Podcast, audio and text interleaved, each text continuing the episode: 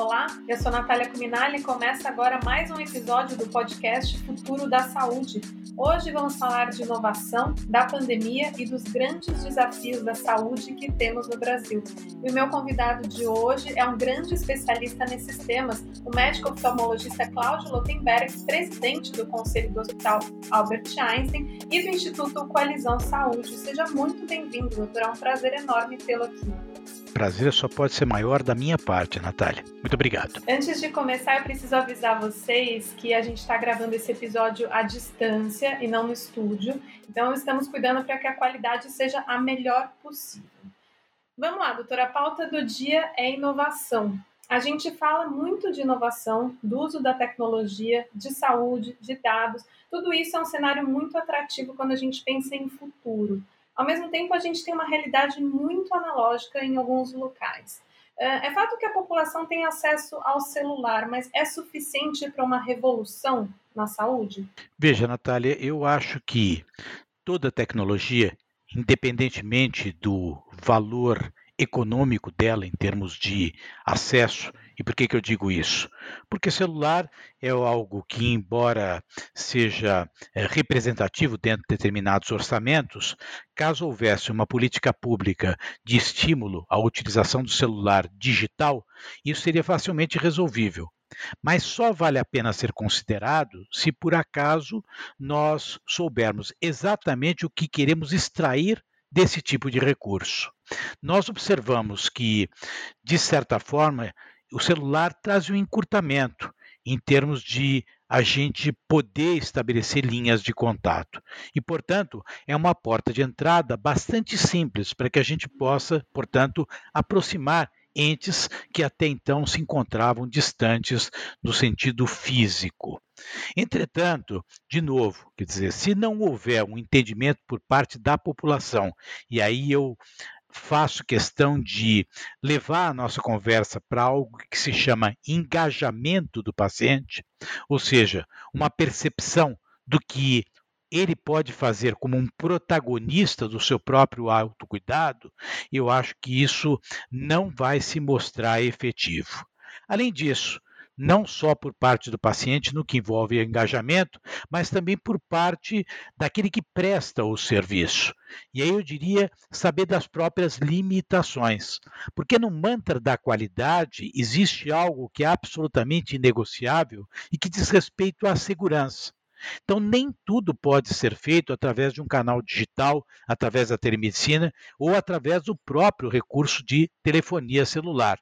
Então, a gente tem que trabalhar muito bem, muito embora eu veja no requisito, no, no quesito celular, um dos elementos que mais pode facilitar para que nós possamos, dentro de um desafio enorme, que é o desafio do envelhecimento e da incorporação tecnológica, algo que possa ser de fato paradigmático. Doutor, antes da gente falar de engajamento, porque eu acho que é um tópico muito importante, mas dá para dar alguns exemplos práticos, assim, de como o celular poderia ser útil para essa transformação digital na saúde? Olha, os exemplos são inúmeros, né? É, quando eu falo de engajamento, né? É, nós muitas vezes temos os pacientes nos procurando em cenários é, nos quais eles estão doentes. Então imagine que você pudesse dirimir dúvidas, imagine que você pudesse alimentar informações de natureza de promoção de saúde, não é só prevenção. Imagina que você pudesse tirar dúvidas a respeito de um pós-operatório, acompanhar a utilização de medicamentos medicamentos. É, isso é um leque enorme. Veja os wearables. Né? A possibilidade de você fazer monitoramento à distância. Veja as questões da própria telemedicina como um todo, né? O fato de você poder conversar com um profissional da saúde, idealmente um médico, mas não necessariamente. Veja as questões de informação. Se você pegar os idosos, né? Hoje se recomenda aos idosos entre oito e nove vacinas que eles têm que tomar num período curto de tempo, um ano, dois anos, né? Quantos desses idosos têm esse tipo de informação? Quantos são estimulados para fazer a utilização desse tipo de recurso? Né? Essas coisas, se bem alimentadas e bem tratadas, imagino que você evitaria de busca médicos, mais do que isso, internações. Quer dizer, você simplificaria o sistema e baratearia, que no fundo é o que a gente busca como consumidor. E aquela coisa, por exemplo, doutor, de tirar uma foto e só pela foto você conseguir fazer um diagnóstico, isso está muito distante, é muito futurista? Não, eu não acho que seja futurista. Agora, evidentemente que isso tem limitações de acordo com a especialidade. Você sabe que grande parte do diagnóstico dermatológico ele é feito através de uma boa inspeção. A inspeção nada mais é do que olhar. Né? Se você for olhar a dermatologia, portanto, você tem oportunidades para poder fazer uma boa dermatologia com a utilização de uma foto. No caso de diagnóstico por imagem, radiologia, né? É, tomografia, vamos olhar até os subtipos. Né? Imagina que você tem um super especialista à distância e você pode fotografar uma imagem, que no fundo é isso que acontece, vou até esquecer os sistemas mais robustos de divisão de imagem. Isso ajudaria muito. Então, um nódulo no pulmão, que muitas vezes é algo relativamente simples para quem faz radiologia torácica, mas não tão simples para quem faz radiologia ortopédica. Mas isso não pode ser generalizado. Por quê? Porque existem coisas para fazer um diagnóstico, lógico, ao lado de uma boa anamnese clínica, de boa entrevista, às vezes você tem que tocar, você tem que sentir, você tem que juntar com mais dados. Nós estamos falando de um processo interativo com uma série de fontes que, na realidade, alimentam a, o raciocínio clínico, sendo que a imagem é uma delas, mas ela não é a única e, muito menos, ela é exaustiva. Então, a gente precisa analisar frente a cada uma das necessidades. É claro, ajuda, mas não é o suficiente de maneira geral. E eu queria falar agora um pouco de engajamento, doutor. Outro dia eu conversei com, com um empresário desse setor de telemedicina e ele me disse que o engajamento dos mais velhos é difícil. Pensando que a nossa população vai envelhecer, esse é um desafio? Como engajar as pessoas mais velhas? Olha, acho que em primeiro lugar, aqueles que são jovens também vão ficar mais velhos, né? Então a gente não pode se justificar por aqueles que têm maior dificuldade e deixar de trabalhar com todos aqueles que vão usufruir desse tipo de recurso, né? Agora, o que é engajamento, né? Engajamento fundamentalmente é uma sensibilização né? É você criar dentro de cada um de nós uma consciência de que as soluções nascem não daqueles só que têm um papel é, proativo no tratamento, senão daqueles que buscam o tratamento. Então, esse tipo de sensibilização, isso é engajamento. Agora, as pessoas têm interesse em cuidar da sua saúde. Né?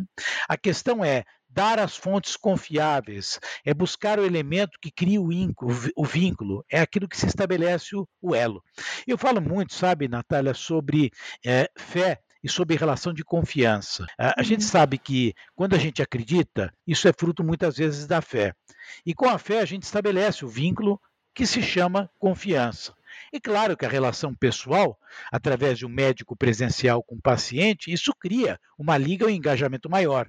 Agora, quantas e quantas vezes você vai no consultório médico e o médico nem está presente naquela consulta, mal olha nos seus olhos. Então, nós precisamos começar a falar sobre esse assunto. Nós precisamos criar realmente um clima para que as pessoas possam se interessar, e é dos dois lados, quem demanda a informação e quem fornece a informação. E eu acho que com isso a gente cria realmente um engajamento. Mas, de novo, isso não é para a geração que está velha agora. Aliás, difícil dizer o que é velho, né? Isso é para a sociedade. Né? E se nós não começarmos a trabalhar sobre isso, isso vai servir muito mais como uma desculpa do que uma ferramenta que pode, de fato, aproximar, criar acesso para cada uma das pessoas que buscam informações e tratamentos adequados. E, e querendo ou não, doutor, agora você falando, eu estava lembrando disso, assim, agora no meio da, da pandemia, a gente fez um monte de FaceTime, de, de reuniões à distância, aniversário via Zoom, com os avós, né? Então, assim, eles estavam ali para a tecnologia, não é tão distante assim, né? É, eu acho que as pessoas gostam de encontrar desculpas para não modificar o status quo. Né? Isso é normal no ser humano, não é a questão da saúde. Né? Habitualmente, quando a gente quer fazer mudanças, isso sempre é mais fácil com, a, com, a, com a, comunidade mais jovem, né? porque é a comunidade que não tem nada a perder. Né? Aqueles que são mais velhos, não é só para a questão tecnológica, habitualmente eles têm dificuldade para novos hábitos. Né? Isso não significa que a gente não possa tentar, né? e você citou um exemplo muito claro esse período de pandemia, muita gente utilizou recursos digitais, né? Muita gente entrou em Zoom, muita gente uh, ouviu informações, se dedicou. Aliás, as pessoas tiveram mais tempo para isso, né? E eu acho que a gente está num cenário muito diferente. Eu acho que a realidade atual mostra que é possível sim envolver e engajar pessoas mais velhas. E dá para imaginar, agora saindo um pouco desse cenário das pessoas mais velhas, como teria sido a nossa gestão da pandemia se a gente já fosse mais tecnológico? Porque a impressão que dá é que é, a gente está falando de telemedicina, de tecnologia, de tudo há bastante tempo, mas assim, meio que todo mundo acordou agora, né? Teve que pegar no tranco. É, daria para ter sido melhor? Eu acho que sim, porque a interatividade é uma ferramenta que aproxima as pessoas. Né? E eu acho que a gente poderia ter ganho muito mais. Eu não quero entrar nos aspectos da situação do Brasil, em particular, críticas em relação àquilo que deixou de ser feito, mas efetivamente, se as pessoas tivessem se alimentado mutuamente, aí acho que existem duas coisas. Por um lado, as questões relacionadas à, sociedade, e aí eu diria os pacientes, as pessoas como um todo, né, serem mais tecnológicas. Por outro lado, as plataformas médicas, né, nós acabamos vivendo nesse país um, um período de grande estagnação, fruto de uma dificuldade de aprovação dos recursos de telemedicina, uma visão, a meu ver, equivocada de que a telemedicina ela era ruim para os pacientes e que distanciava dos médicos corporativismos, né? Isso atrasou e atrasou bastante, algo que poderia ser muito diferente caso essa sociedade fosse mais digital do que ela era até o início dessa pandemia. Agora, o corporativismo perdeu a vez, uma vez que a, a telemedicina já está aí, apesar de autorizada temporariamente? Qual é a sua opinião, sua avaliação? Eu acho que o corporativismo nunca vai perder a vez, lamentavelmente. Né?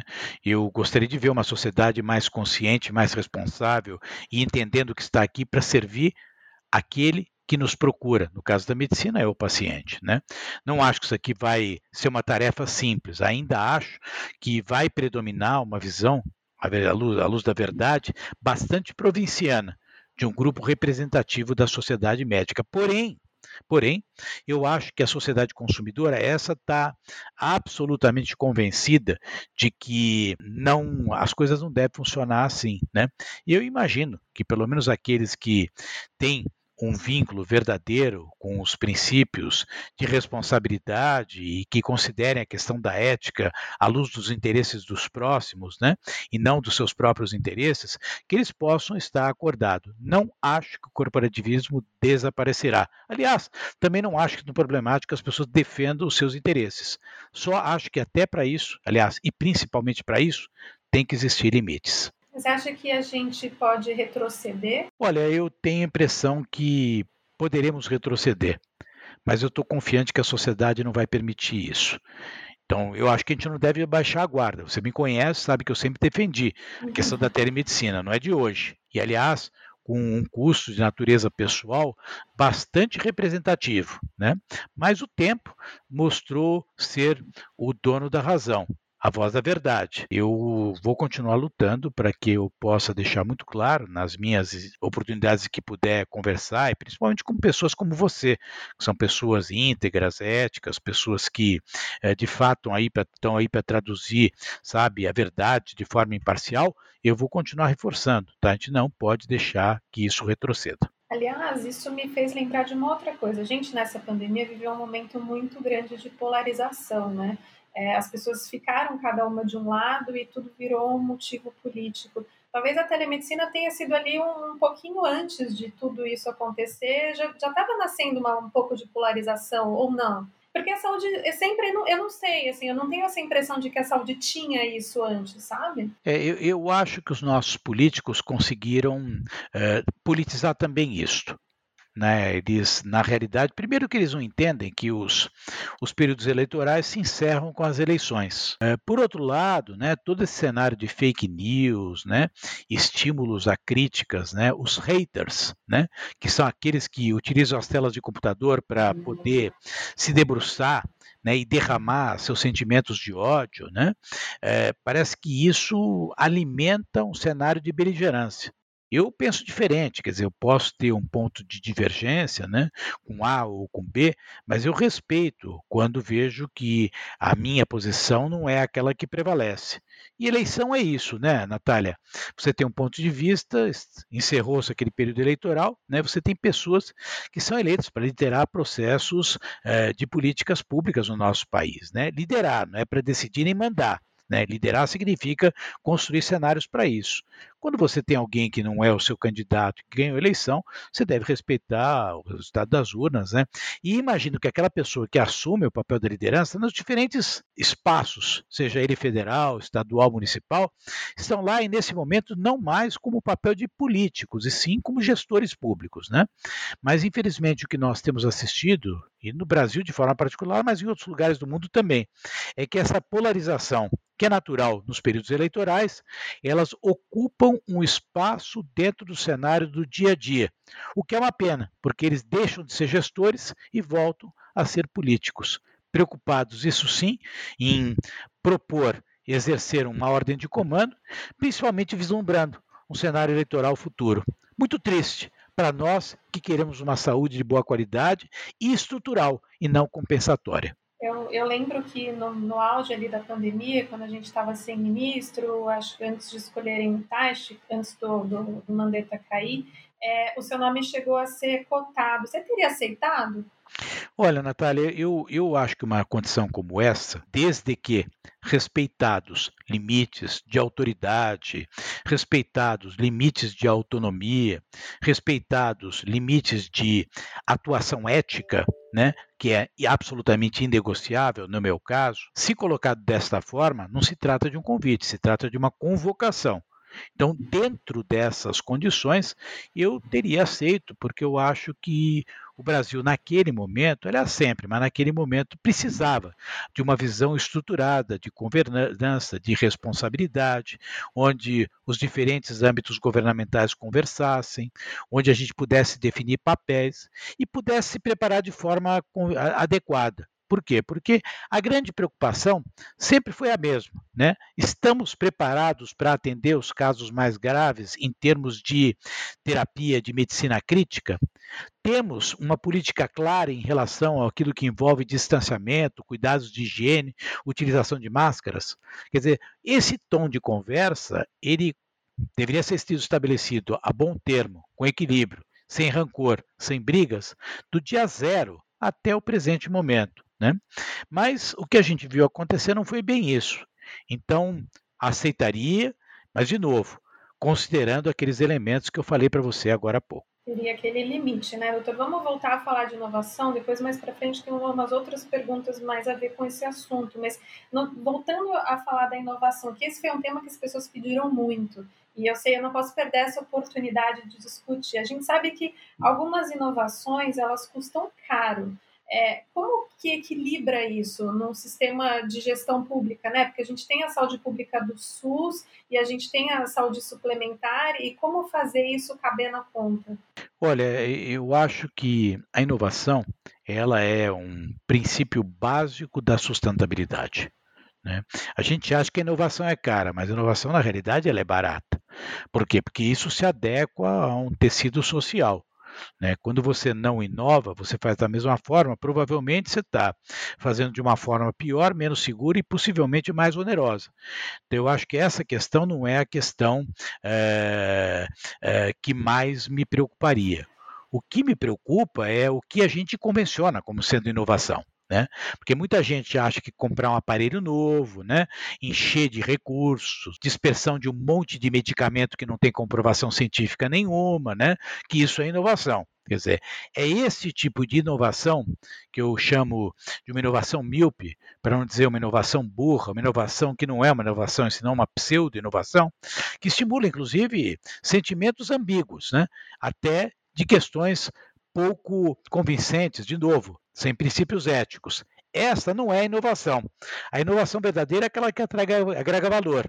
Essa cabe em qualquer orçamento. Por quê? Porque ela, além de ampliar a segurança, ela diminui o custo. Mas a impressão que dá é que às vezes ela está muito distante das pessoas. Uma coisa é a gente falar de inovação quando a gente fala de um hospital de excelência como Einstein, que tem é, uma cartela né, de, de pacientes e clientes que têm acesso a recurso. Outra coisa é, dá para a gente imaginar essa inovação no SUS? É claro que dá, Natália. Veja, quando você fala de atenção primária com coordenação de cuidado, isso é uma inovação. O que, que significa isso? Traduz para o nosso ouvinte aqui. Quando você fala de atenção primária. O que é atenção primária? É praticamente cuidados básicos de saúde coordenados, com a integração de times multiprofissionais. Tá? Então, quando você fala sobre isso, você não está falando de comprar o último modelo de gama-câmara ou de ressonância nuclear magnética. Você está simplesmente ordenando recursos já existentes para que eles possam trabalhar de forma coordenada. Isso resolve 90% dos atendimentos numa consulta só. Você acredita nisso?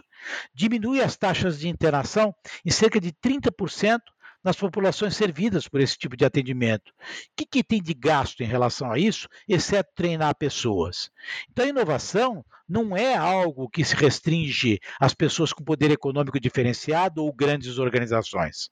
Pelo contrário, a inovação é saber enxergar dentro de propostas que agreguem valor e não necessariamente com mais dinheiro, e não necessariamente com mais tecnologia instrumental. Agregar tecnologia não significa colocar novos aparelhos, significa agregar processos mais bem ordenados, mais bem orientados. De novo, quer dizer, banalizando o termo inovação. Inovação seria uma forma de gestão, é isso? Sem dúvida alguma, que pode vir acompanhado de novas tecnologias. E às vezes você de fato gasta novas tecnologias. Veja bem, quer dizer, no passado, quando você fazia diagnóstico de eh, sinusite, você fazia por exame clínico e fazia por raio-x. Ah, hoje em dia você faz por tomografia, né? que é muito mais rápido, tá? pode te ajudar mas o critério clínico ainda é muito importante. Então, a gente, quando vai utilizar esses recursos todos, tem que saber como conciliar todas essas questões. Quer dizer, eu acho que a gente confunde, Natália, o conceito de inovação. A gente mistura muita coisa. E a inovação é muito mais organizacional do que propriamente a compra de um novo recurso tecnológico. Agora, a gente tem visto no mundo da saúde, a gente que acompanha assim de perto, é uma multidão de startups nascendo nesse setor, né? E algumas empresas de tecnologia, tipo a Apple, a Amazon, tem também entrando ali no setor da saúde. É, da onde que vai vir o futuro da saúde, de fato? Essas soluções vão vir das startups ou a solução é fácil, ela só precisa ser aplicada? Veja, o que é uma startup, Natália? Uma startup é uma organização que ela é mais simples na sua organização, que tem leveza, tem processos mais rápidos e, portanto, ela consegue fazer coisas que uma grande organização não consegue fazer no mesmo tempo e de uma forma, vamos dizer, tão enxuta. Tanto que grande parte das startups, quando boas, elas acabam sendo incorporadas junto às grandes companhias. Né? Então, o que está fazendo a Apple da vida, uma Amazon, enfim, cada uma delas? Né? Elas estão propondo é, uma abertura de espaço para outras startups pegarem uma carona e serem incorporadas, por isso que elas são compradas. Esse é o conceito de uma startup. Quer dizer, qualquer negócio que você começa é uma startup. Aliás, ficou chique. Outro dia veio um indivíduo falar comigo, ele está começando uma startup. Que é uma startup? Treinamento de aula de inglês. Veja o que, é isso. E eu ouvi aquilo e falei, mas é uma startup, né? Então, essas coisas todas, na realidade, elas vão entrar dentro de processos mais organizados. É claro, quer dizer, você tem hospitais estabelecidos, você tem grandes organizações médicas, né? Elas vão aos poucos desenvolver coisas dentro da sua própria estrutura, ou seja, in-house, e elas vão para outras coisas, comprar, adquirir ou incorporar startups que vêm do mundo externo. Vai ser um mix, vai ser tão útil, tão eficiente, quanto mais sensível for aquele que for tomar a decisão, no sentido de decidir por um ou por outro caminho. Doutor, agora pensando em futuro também, né? É, e futuro e Brasil, porque às vezes quando a gente vê um cenário externo é mais fácil da gente pensar como que vai ser o futuro, mas aí vem do que a gente está vivendo hoje. Claro, com a pandemia, né, contexto da pandemia não dá para ignorar, mas também o que está acontecendo no Ministério da Saúde, que alguns cargos estratégicos não estão mais lá e tal. A gente está mais perto ou mais longe de um futuro inovador, e não necessariamente inovação é tecnologia, mas transformador? Eu acho que ele é imperativo. A gente está mais perto. Por quê? Porque os recursos estão cada vez mais finitos. O consumidor está cada vez mais exigente. E essa indústria da saúde, portanto, vai ter que responder para esse tipo de demanda. Ou seja, vai ter que trabalhar melhor com menos recursos e, portanto, vai ter que aprimorar aquilo que está fazendo. Essa é a minha visão. E, doutora, eu preciso te perguntar: você vai se candidatar a algum cargo político esse ano? Não, eu não pretendo, Natália. Por hora, eu diria para você que eh, eu não pretendo me candidatar a nada. E por que isso? Primeiro, porque eu acho que a sociedade ela pode ser servida por pessoas que não necessariamente ocupem cargos públicos. Veja o exemplo daquilo que o Hospital Israelita Albert Einstein foi capaz de fazer todo esse período de eh, pandemia. E aí eu já não falo nem da minha liderança, claro, sou presidente do conselho, mas todos sabem que o presidente do Hospital Israelita Albert Einstein é o Dr. Sidney Kleiner, né, que trabalhou comigo durante muitos anos e hoje continuamos trabalhando junto. Mas, evidentemente, que o papel de liderança é dele, muito embora nós estejamos alinhados em tudo aquilo que acontece. Quando eu participo de um processo de informação como esse agora com você, né, o que me honra muito, principalmente por partir de um convite de uma pessoa como você, eu estou elucidando, estou trazendo conhecimento. Isso é o papel público. Isso é esclarecer. Quando alguém me convida, por exemplo, para participar de uma fundação como a Unicef, eu estou colaborando. O mundo político tradicional, veja, ele precisa de renovação, precisa de pessoas bem intencionadas. Precisa de gente nova, não precisa. Eu concordo, veja, eu poderia, eu digo com toda a, a franqueza e sem qualquer falsa modéstia eu me sinto preparado e me sinto capacitado e tenho uma história e princípios éticos que eu gostaria muito de enxergar nos cidadãos públicos eh, que ocupam cargos políticos. Mas, infelizmente, o que eu tenho assistido é um cenário de muita beligerância. Eu acho que disputa política é importante, a gente tem propostas, tem que debater. Eu não me sentiria nem um pouco intimidado para debater com qualquer uma das pessoas no país. Me sinto mesmo tá? com qualquer pessoa no país, nas áreas que eu conheço, evidentemente. Tá? Mas eu não sou uma pessoa que sabe transportar ódio. Eu não sou uma pessoa que saberia, sabe, instilar algum tipo de maldade em relação ao semelhante.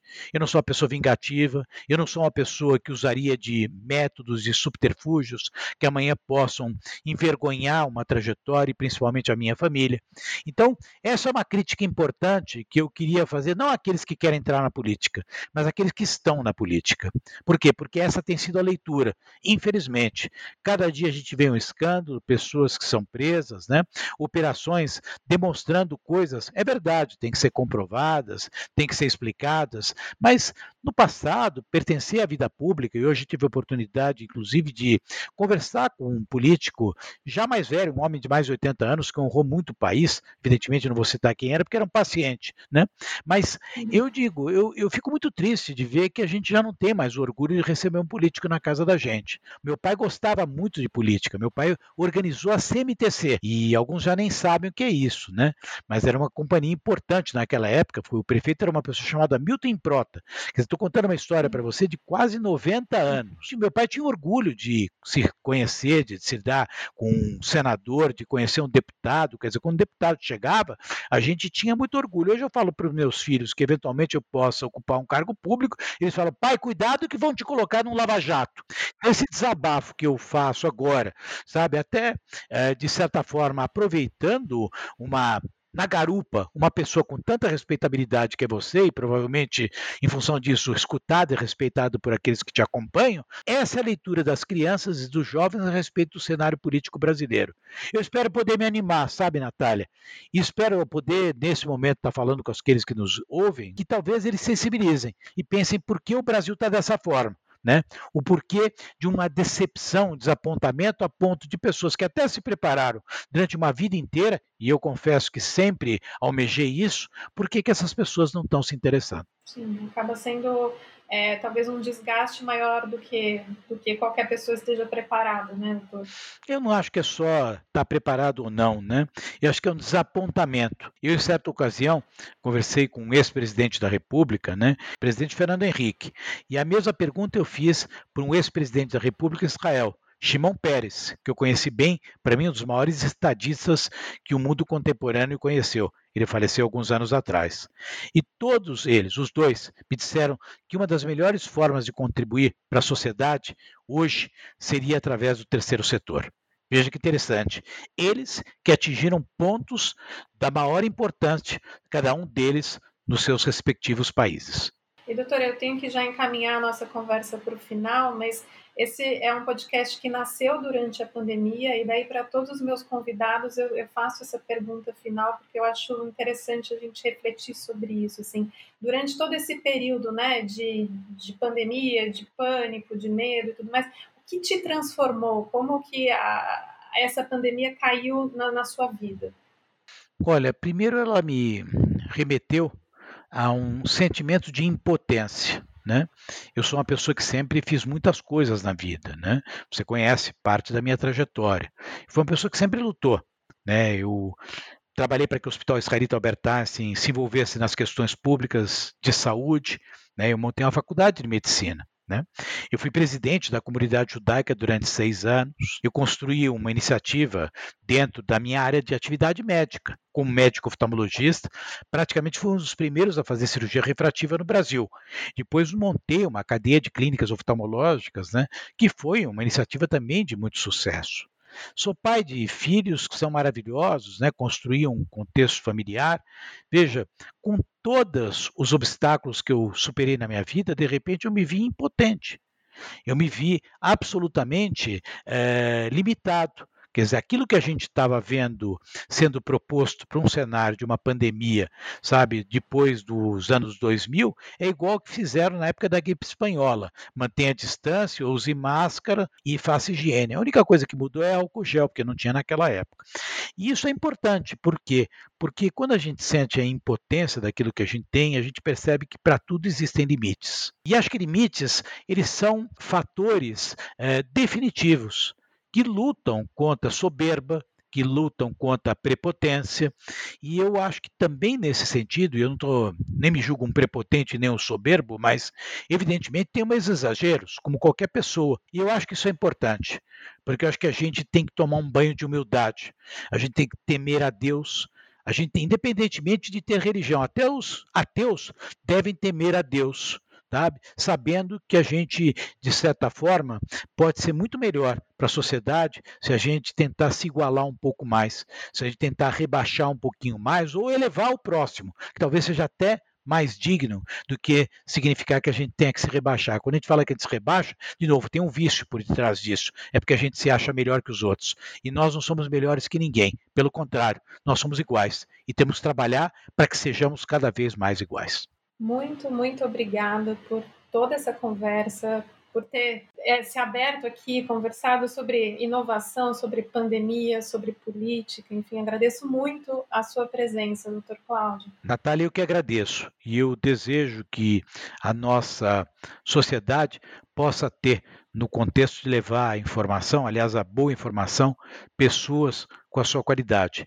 Quero dizer que te admiro desde princípio, quando nós os conhecemos, acompanhe a sua carreira e saiba que me sinto muito honrado e privilegiado por ter sido lembrado para participar do teu podcast. Um abraço muito carinhoso a você e às pessoas que nos escutam. Muito obrigada, obrigado pelas palavras. O podcast Futuro da Saúde chega ao fim. Agradeço a todos que nos acompanharam até agora. Obrigada também ao Edgar Maciel, que assina a edição de som do episódio. Vocês podem acompanhar as novidades e reflexões sobre saúde no site futurodasaude.com.br, no meu Instagram, Nath Cominali, e não se esqueçam de assinar o podcast para não perder o próximo episódio. Até a próxima!